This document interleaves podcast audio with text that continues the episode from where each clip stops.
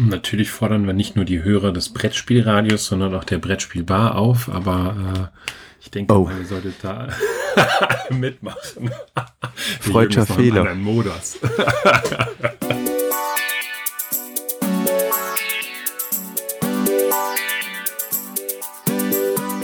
Herzlich willkommen in der Brettspielbar, dem Brettspiel-Podcast von Brettspielbox.de und Spielbar.com.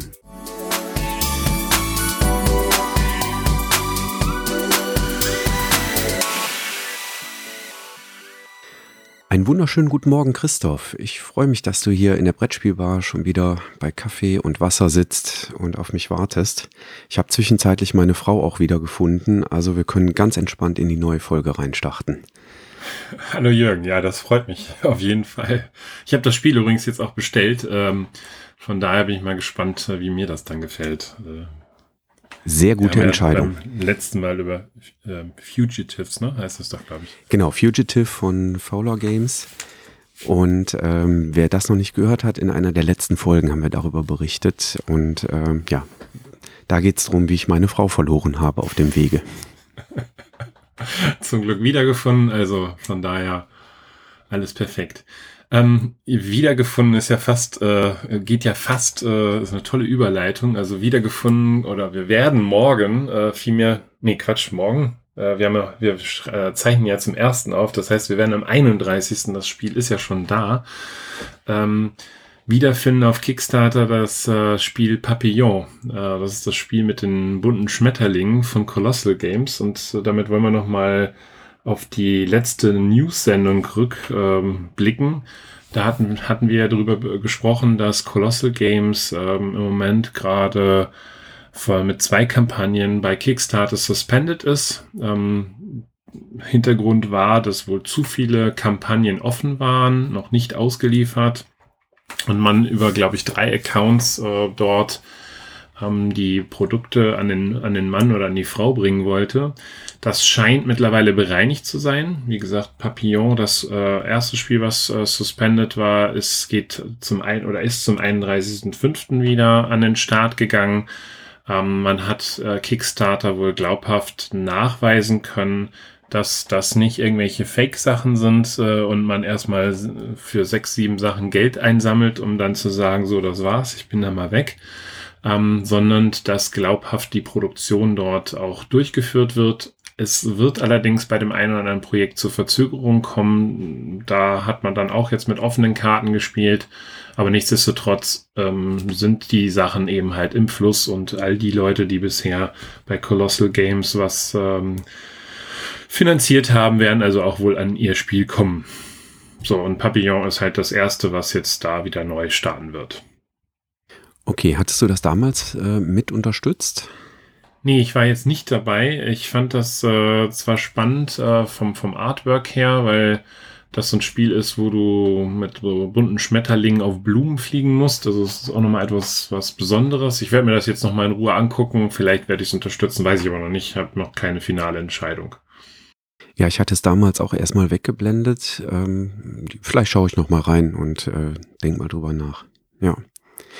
Hast du auch in letzter Zeit dennoch von ganz vielen Kickstartern E-Mails bekommen über ähm, das, was im Moment äh, in diesem, ja, nennen wir es Handelskrieg, ja, Handelskrieg zwischen USA und äh, China äh, abgeht? Da sind ganz, ganz viele Verlage und das betrifft natürlich äh, auch ganz viele Kickstarter im Moment nervös, weil Trump ja angedroht hat, äh, eine 25-prozentige Steuer einzuführen, von der eben auch äh, ein Teilbereich dessen betroffen ist, mit dem wir uns hier beschäftigen, also Brettspiele und ähm, ja, das hat dazu geführt, dass äh, ich zumindest ganz, ganz viele E-Mails von irgendwelchen Kickstarter-Projekten bekommen habe, äh, wo es heißt, ja, also man hätte das jetzt mitbekommen, dass äh, Trump sowas überlegt einzuführen. Ähm, es sei auf jeden Fall im Budget drin, also haben zumindest die meisten geschrieben und man soll sich keine Sorgen machen, es wird schon irgendwie gut gehen. Ich muss zugeben, am entspanntesten reagiert hat eigentlich so mein, ähm, mein Haupthändler, wenn ich Spiele aus Amerika direkt bestelle. Das, äh, das ist GMT Games. Die haben in ihrem monatlichen Newsletter äh, nur ganz lapidar geschrieben, von wegen, ja, wir werden gerade von Anfragen bombardiert, ob das Auswirkungen auf unsere Preisgestaltung hat, wenn sowas käme. Und haben da ganz relaxed gesagt, naja, lass uns erstmal abwarten, was kommt. Ähm, Im Moment hätten sie aber eben nicht vor, die Preise zu verändern.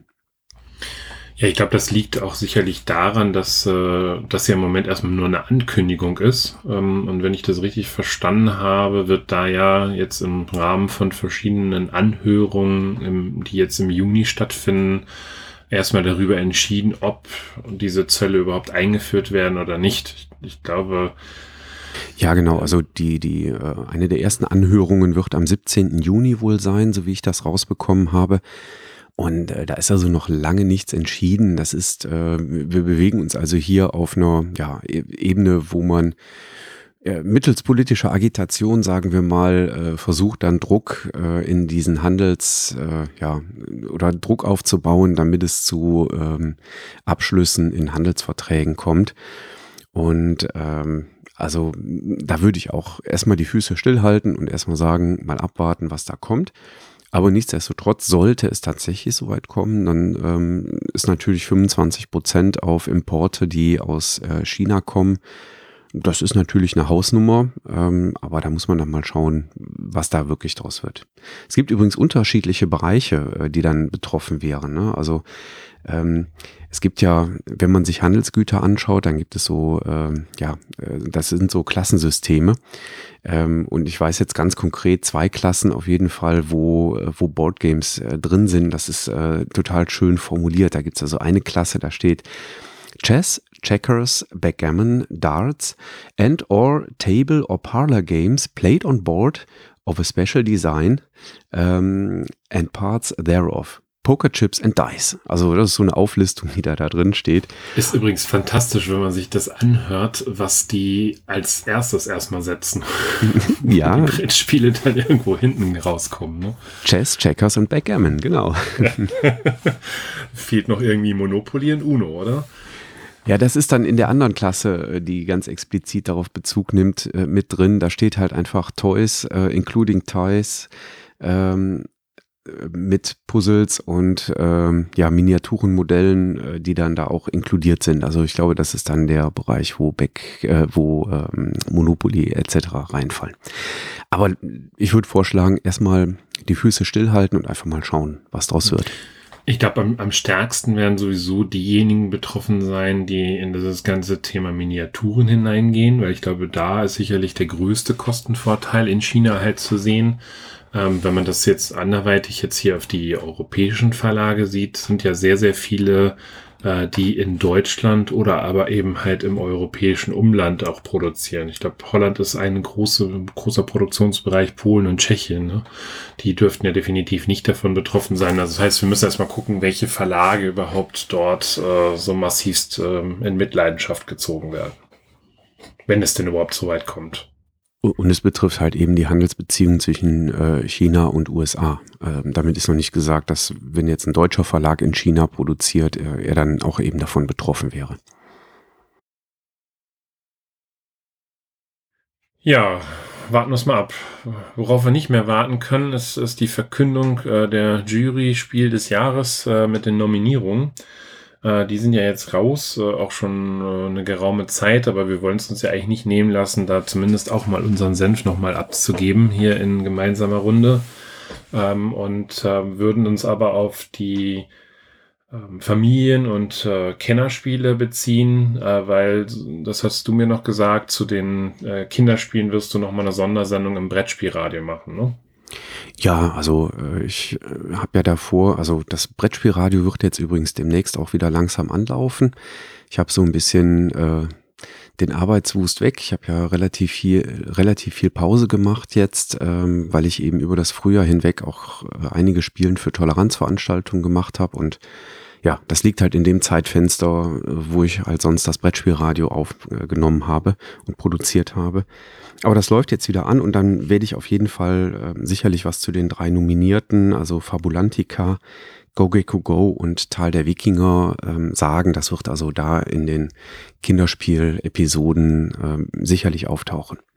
Aber die rote und die äh, anthrazitfarbene Kategorie, die sind ja auch super spannend. Ähm, Ich muss zugeben, ich bin äh, quasi in Extremtests eingestiegen in der Routenkategorie. Ich äh, habe jetzt das äh, letzte Wochenende und den Anfang der Woche Vorlesung in Berlin gegeben und habe äh, die Studierenden vorher angeschrieben, ob sie eigentlich schon Abendplanungen hätten, weil das läuft da den ganzen Tag, die Vorlesungen. Und dann schrieben sie zurück, nee, äh, hätten sie erstmal nicht. Ich so, okay, dann bringe ich Brettspiele mit. Kam erstmal so eine verhaltene Antwort, so, mh, hm, Brettspiele? Ähm, womit kommt der alte Mann denn jetzt um die Ecke? Wobei einige der Studierenden waren, glaube ich, auch durchaus in meinem Alter, weil das berufsbegleitend Studierende sind, äh, für die das eher Weiterbildung ist. Äh, aber auf jeden Fall haben wir äh, einige sehr schöne Abende äh, mit Brettspielen verbracht und ich habe mal ganz explizit wirklich die Nominierten fürs Spiel des Jahres auf den Tisch gebracht.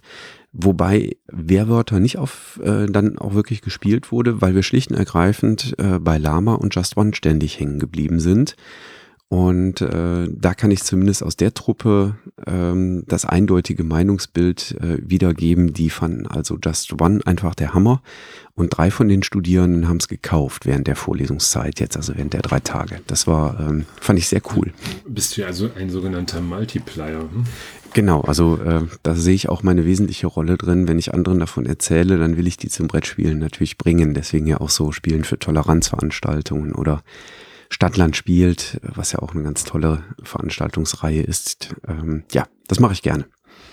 Ja, aber das Besondere ist ja, dass eben halt dieses Mal drei kleine Spiele äh, nominiert worden sind mit Just One, Lama und Wehrwörter äh, und es keinen großen Kasten dabei gibt. Ähm, weil schlicht und ergreifend, ich glaube, diese drei äh, bei Wehrwörter ist, setze ich noch mal so ein bisschen daneben, weil ich glaube, Lama und Just One sind schon die beiden stärkeren in dem, dem äh, Trio. Ähm, einfach auch die das aussagen, was dieser Jahrgang ausgemacht hat. Ne? Ja, also äh, ich finde das sehr passend. Das waren auch zwei der Spiele, wo ich selber vermutet hätte, dass sie mit auf der Liste sind.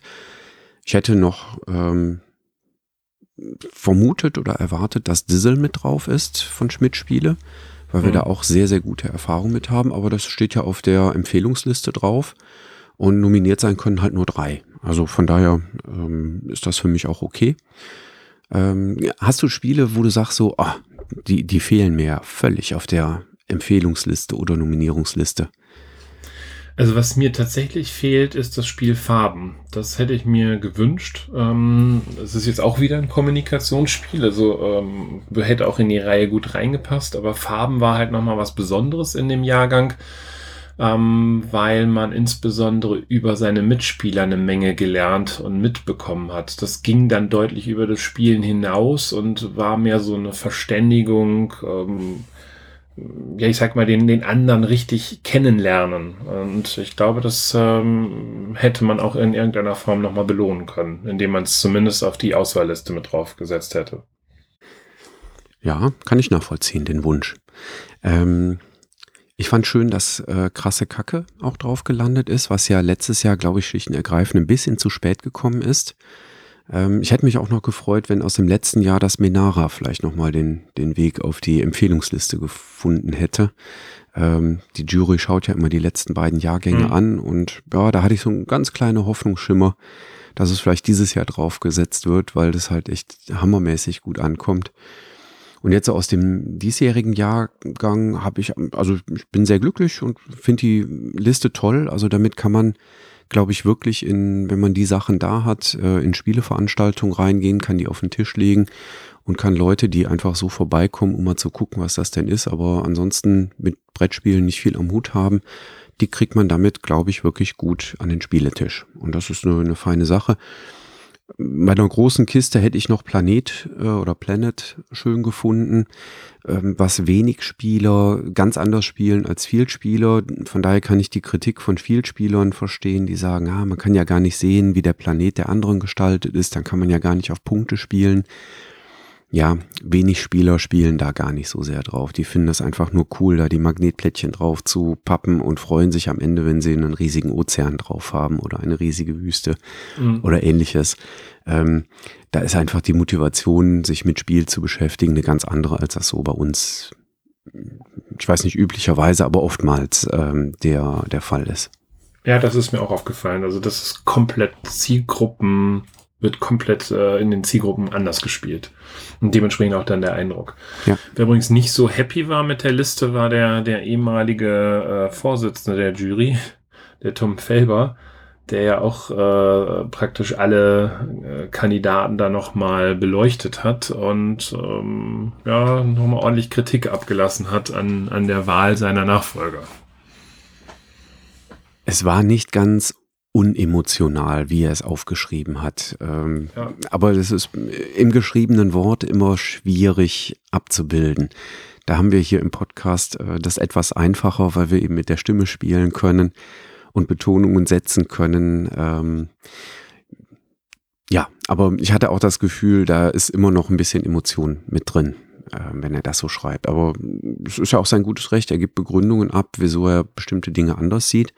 Das finde ich dann wieder gut. Da kann man sich dann orientieren und kann sagen, ach ja, okay, ähm, so und so sieht ein anderer Spieler das. Ähm, dann schaue ich mir das Spiel mal an oder ich schaue es mir explizit nicht mehr an, weil er hat einen Spielegeschmack, der mir vielleicht gefällt oder nicht. Und ja, Nochmal anschauen, äh, passt dann eigentlich als gute Überleitung zu Anthrazit.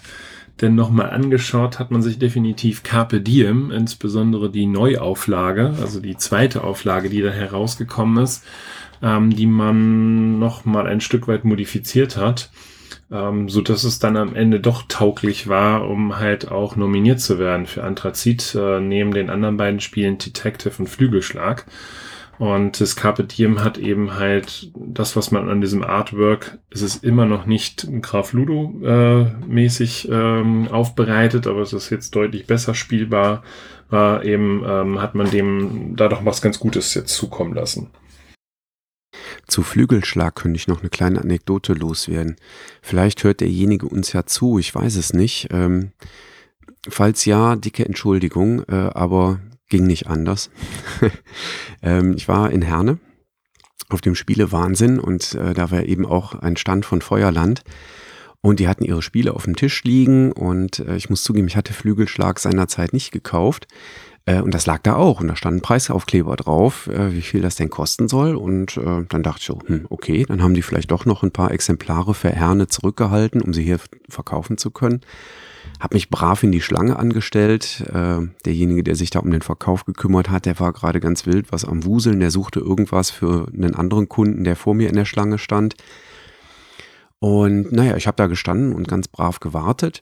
Und irgendwann kam jemand so von der Seite quasi so an der Schlange vorbei und rief dann nur rüber, ey, habt ihr eigentlich noch einen Flügelschlag? Und der Verkäufer so von unterhalb des Tisches, wo er gerade am Buseln war, ja, ja, nur noch das, was da oben drauf liegt. Und der junge Mann neben mir meinte dann nur so, ah ja, super, okay, dann äh, nehme ich das. Und ich so, äh, sorry, aber deswegen gibt's hier eine Schlange. Es tut mir echt leid, aber genau deswegen stehe ich hier an. Und dann habe ich ihm leider das letzte Flügelschlag vor der Nase weggeschlappt. Also äh, dickes Sorry an den äh, Spielekollegen. Aber ich habe nachher gehört, es war halt auch wirklich wohl das letzte Flügelschlag, äh, was zum Verkauf war. Ich, äh, selbst der Matthias Natsch hat äh, keins mehr bekommen, wenn ich das richtig gehört habe bei den Bretterwissern. Ähm, also es war nicht böse gemeint, aber ich wollte es haben. Ja, da bin ich mal gespannt, äh, was du davon hältst. Also mir hat's super gefallen und für mich ist es auch bei den dreien im Moment der Favorit. Ähm, auch wenn ich Carpe Diem sehr gut fand. Detective habe ich bisher erst das erste Abenteuer gespielt, deswegen kann ich mir da noch kein vollumfassendes ähm, ja, Bild machen. Ähm, aber ja, also ist eine gute Wahl, eine gute Liste, die sie da zusammenbekommen haben. Ich werde es nach unserer Aufnahme hier auspöppeln. Naja, so viel auszupöppeln gibt's da zum Glück ja gar nicht. Ja, Aber du auspacken. kannst die Kästchen natürlich aufmachen und äh, ähm, die Eier dir schon mal bewundernd anschauen. Ich denke mal, das ist sicherlich auch ganz nett. Äh, hat hier noch irgendwas gefehlt auf den Listen dort? Nee, also da hatte ich ein gutes Gefühl mit. Ähm, ich hatte das Gefühl, dass, äh, ja, ich muss zugeben, ich habe beide sind noch auf meinem Pile of Shame, ähm, nämlich Newton und das tiefe Land. Ähm, die hatte ich erstmal als durchaus sehr anspruchsvoll wahrgenommen. Wie gesagt, ich habe sie noch nicht gespielt, das ist jetzt schlicht und ergreifend Hörensagen. Aber von daher war ich durchaus überrascht, falls die wirklich so anspruchsvoll sind. Ich weiß nicht, ob du was dazu sagen kannst. ähm, dass dann zwei so Hochkaräter drin sind. Ich habe mich auch riesig gefreut, ähm, dass Paper Tales draufsteht, welches ich auch äh, unheimlich gelungen finde. Das spielen wir wahnsinnig gerne. Und das funktioniert tatsächlich auch schon ganz gut mit selten Spielern. Also das ist so genau so, also da würde ich sagen, das ist wirklich der Sweet Spot für diesen anthrazitfarbenen Pöppel. Das ist echt schön. Also Paper Tales finde ich mechanisch gelungen, macht mich aber grafisch überhaupt nicht an. Deswegen ist das Spiel leider bei mir ja rausgeflogen. Ähm, Newton ist schon eine Spur heftiger. Das tiefe Land fand ich jetzt jetzt nicht so dramatisch übel. Also das ist so ein klassischer ich hätte jetzt beinahe gesagt Uwe Rosenberg, weil der ja auch damit hinten drin steckt, äh, obwohl es ja von äh, Claudia und Ralf Patenheimer ist. Aber das ist, äh, also wenn man das spielt, hat man eigentlich so das Gefühl, man spielt ein, ja, so eine Art Agricola, ja. Ne? Also äh, bitte, jetzt ist nicht Agricola, sondern aufgrund dieser ganzen Farmtechnik, ich muss Schafe kaufen und das hat halt noch dieses semi-kooperative Deichbauelement da drin, was das äh, reizvoll macht. Aber ich habe das jetzt zwar als gut, aber als nicht besonders empfunden. Also mir hätten jetzt, also mir fehlen noch vier Spiele irgendwo, die da aufgetaucht äh, oder man hätte dort auftauchen lassen. Das wäre so ein Spiel wie Neom, Hadara, Crown of Imara oder Würfelsiedler gewesen, ähm, die ich ebenfalls als gut, sicherlich nicht als herausragend, aber als doch gut äh, gesehen hätte. Die hätten sich da ohne weiteres auch in die Reihe mit einsortieren äh, können. Ja, dann ähm, muss ich äh, dir absolut recht geben. Äh, das Neom äh, ist bei uns auch sehr gut angekommen. Da habe ich vorhin tatsächlich gerade nicht dran gedacht.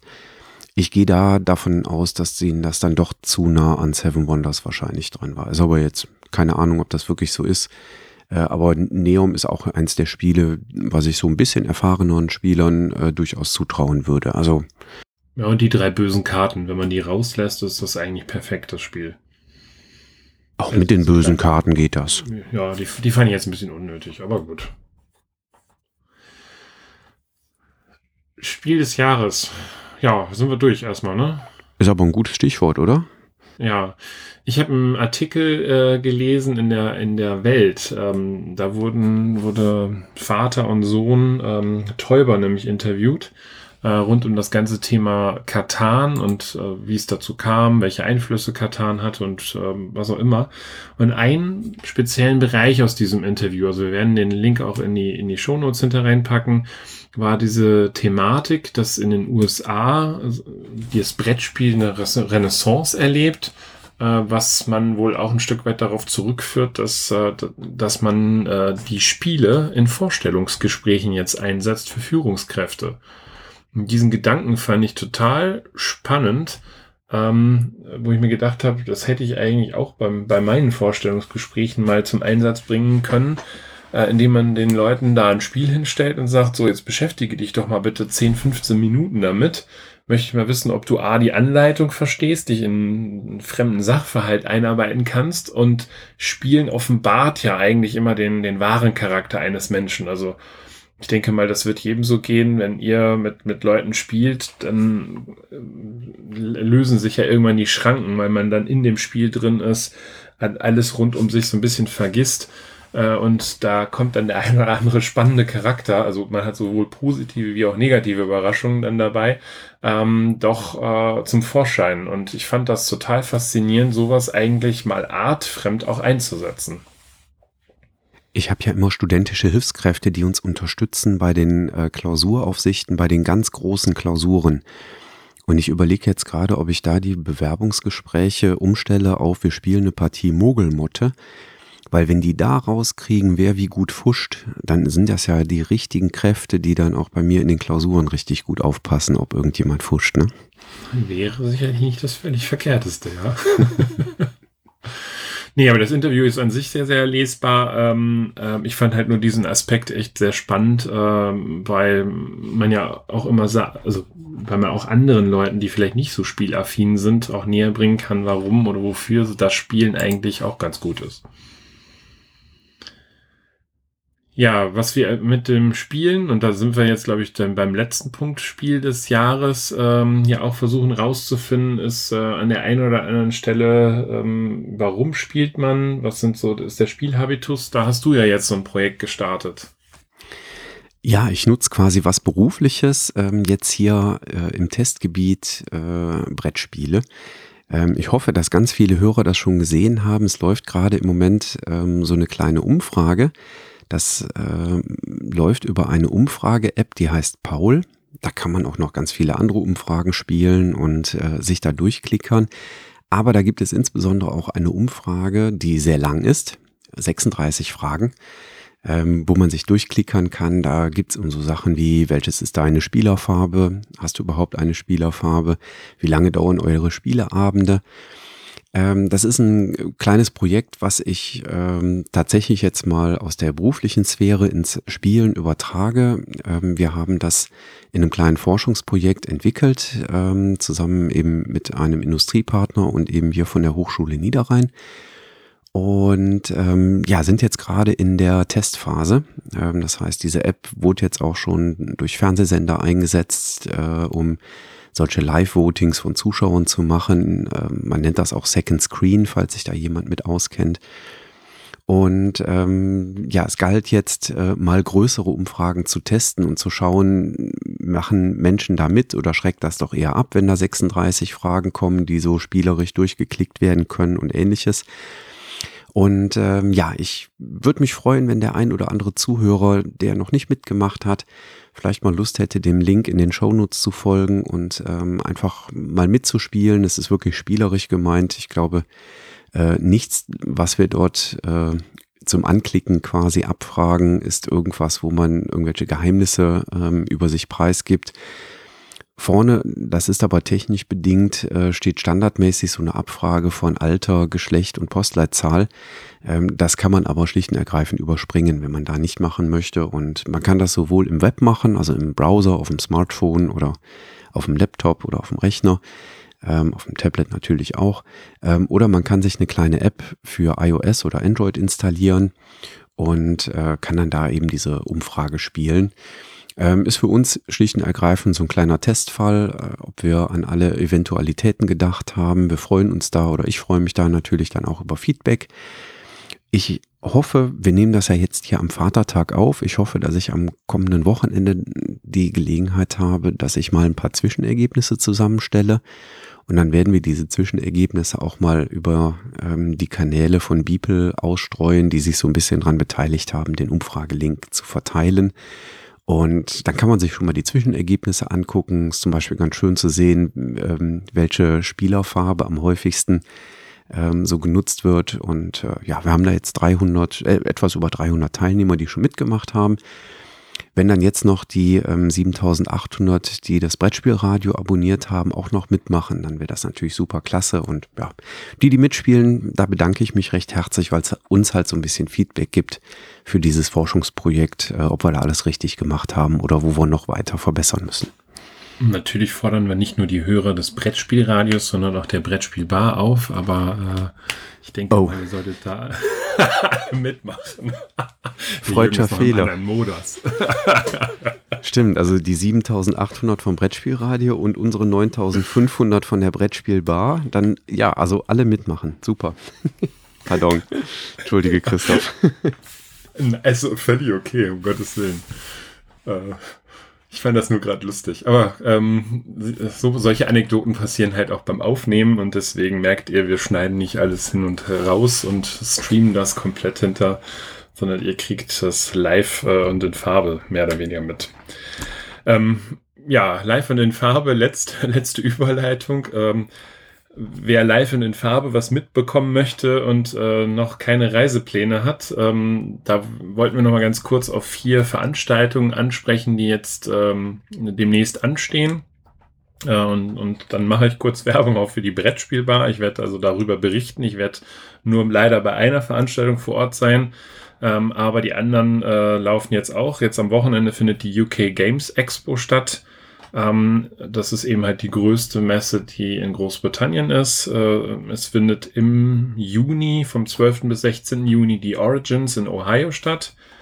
Dann kommt die BerlinCon, äh, wo wir uns auf jeden Fall auch wiedersehen werden. Da werden wir sicherlich auch irgendwas noch machen, denke ich mal, im Rahmen unserer Brettspielbar. Ja, bei der BerlinCon, wir haben tatsächlich jetzt gerade das Hotel gebucht äh, vor zwei Tagen. Ähm, und ich habe gesehen, ähm, du wirst dich bei der BerlinCon auch im Community Playground äh, beteiligen. Das heißt, am Samstag, ne, zwischen 16 und 17 Uhr wirst du da auf dem oder in dem Community Playground ähm, in der Station in Berlin ähm, auch quasi ähm, ja, Aktionen für deine Leser, Hörer, Zuschauer machen. Ne? Was hast, genau, hast, also, hast du schon Pläne oder kommt das noch? Nee, das, das kommt noch. Ich bin im Moment noch da am Tüfteln, äh, weiß noch nicht, äh, habe noch nicht alles final fertig, deswegen wäre das jetzt ein bisschen verfrüht, aber das werde ich nochmal kundgeben. Äh, am Ende geht's mir vor allen Dingen eben halt auch euch zu treffen, mal ein bisschen zu quatschen. Wer da Lust und Laune hat, schaut einfach vorbei. Äh, wie bei vielleicht dem einen oder anderen äh, Kollegen, der da ebenfalls auf diesem Playground unterwegs ist. Aber ein genaues Programm gibt es noch nicht final. Ja, und das letzte ist dann, äh, bevor es dann in den, den Endspurt auf die Spiel in Essen zugeht, die GenCon, die Anfang August dann stattfinden wird. Ähm, das Besondere bei diesen Messen ist äh, mittlerweile, also früher gab es ja eigentlich so zwei große Veröffentlichungszeiträume äh, oder Punkte. Das war einmal die Spiel in Essen. Da werden auch nach wie vor noch immer die meisten Spiele, äh, denke ich mal, weltweit veröffentlicht werden. Äh, und zur Spielwarenmesse. Aber mit den gerade genannten Veranstaltungen werden jetzt in kleineren Schritten oder in kleineren Häppchen auch immer mal wieder neue Spiele veröffentlicht werden, die uns dann eben halt auch äh, zugutekommen.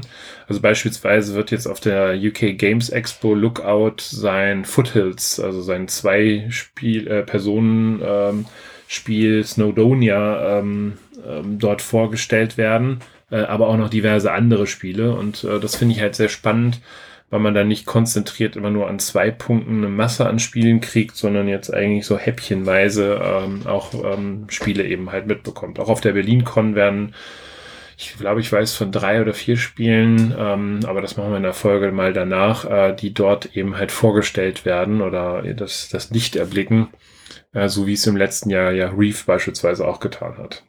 Und das finde ich eigentlich sehr, sehr schön, weil man dann wirklich äh, auch was Neues von dieser Messe mitnimmt und nicht immer nur, und das, da spreche ich vielleicht auch aus Bloggersicht dann, ähm, praktisch die alten Sachen, die vor einem halben, dreiviertel Jahr herausgekommen sind, ähm, mitkriegt, sondern ähm, eben halt auch ähm, immer mal wieder neue Anreize und Kicks dazu kriegt. Ja, ich freue mich jedenfalls drauf. Jetzt bist du geplättet, ob dem Spieleberg, der auf dich zurollte. Ja, ich muss zugeben, in den letzten zwei Wochen habe ich noch mal ein bisschen Sachen bestellt und äh, heute ist auch ein bisschen Auspöppeltag, so ein ganz kleines bisschen. Ich muss auch noch ein bisschen arbeiten jetzt gleich, aber passt schon. Ja, ich schreibe jetzt noch die Rezension von Kopenhagen fertig und veröffentliche die auch gleich noch. Und das kleine Anekdote äh, übrigens, ich habe das Wörtchen auspöppeln auch in dieser vorhin genannten Umfrage ähm, reingeschrieben ähm, nämlich die Frage, wann pöppelt ihr eigentlich eure Spiele aus? Direkt nach dem Kaufen oder erst, wenn ihr das das erste Mal auf den Tisch bringt? Und dann hat eben äh, das Unternehmen, was sich eben um die, äh, um, den, um die technische Ausgestaltung der Umfrage kümmert, die haben eben auch so einen kleinen redaktionellen äh, Part. Und da kam dann nur zurück von wegen, ja, die Frage sei ja völlig unverständlich, was denn Auspöppeln sei. Und für den Spieler ist das, glaube ich, so das Normalste von der Welt. Ja, aber es ist halt äh, spannend. Wir haben ein eigenes Vokabular. Ja. Prima. Was meinst du? Soll man einen Deckel drauf machen? Ja, ich denke mal, die Folge ist rund. Ich, wir wünschen euch viel Spaß. Äh, ihr könnt gerne wieder Anregungen hinterlassen an kontakt.brettspielbar.de. Auch gerne etwas mehr als sonst. Ähm, ja, und wir hören uns dann in 14 Tagen. Äh, in 14 Tagen weiter mit neuen Spieleindrücken. Genau, prima, alles klar. Bis dahin, tschüss Christoph. Ciao Jürgen.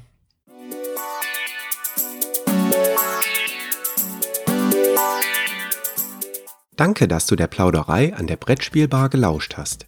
Wir freuen uns über Feedback, insbesondere bei iTunes, Panoptikum, IO oder anderen Plattformen, über die du dem Podcast folgst.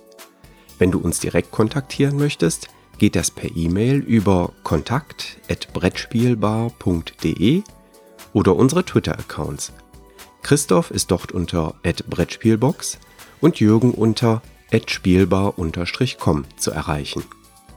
Wir freuen uns auch über Anregungen und Themenvorschläge für die kommende Episode. Für heute verabschieden wir uns und wünschen eine verspielte Zeit.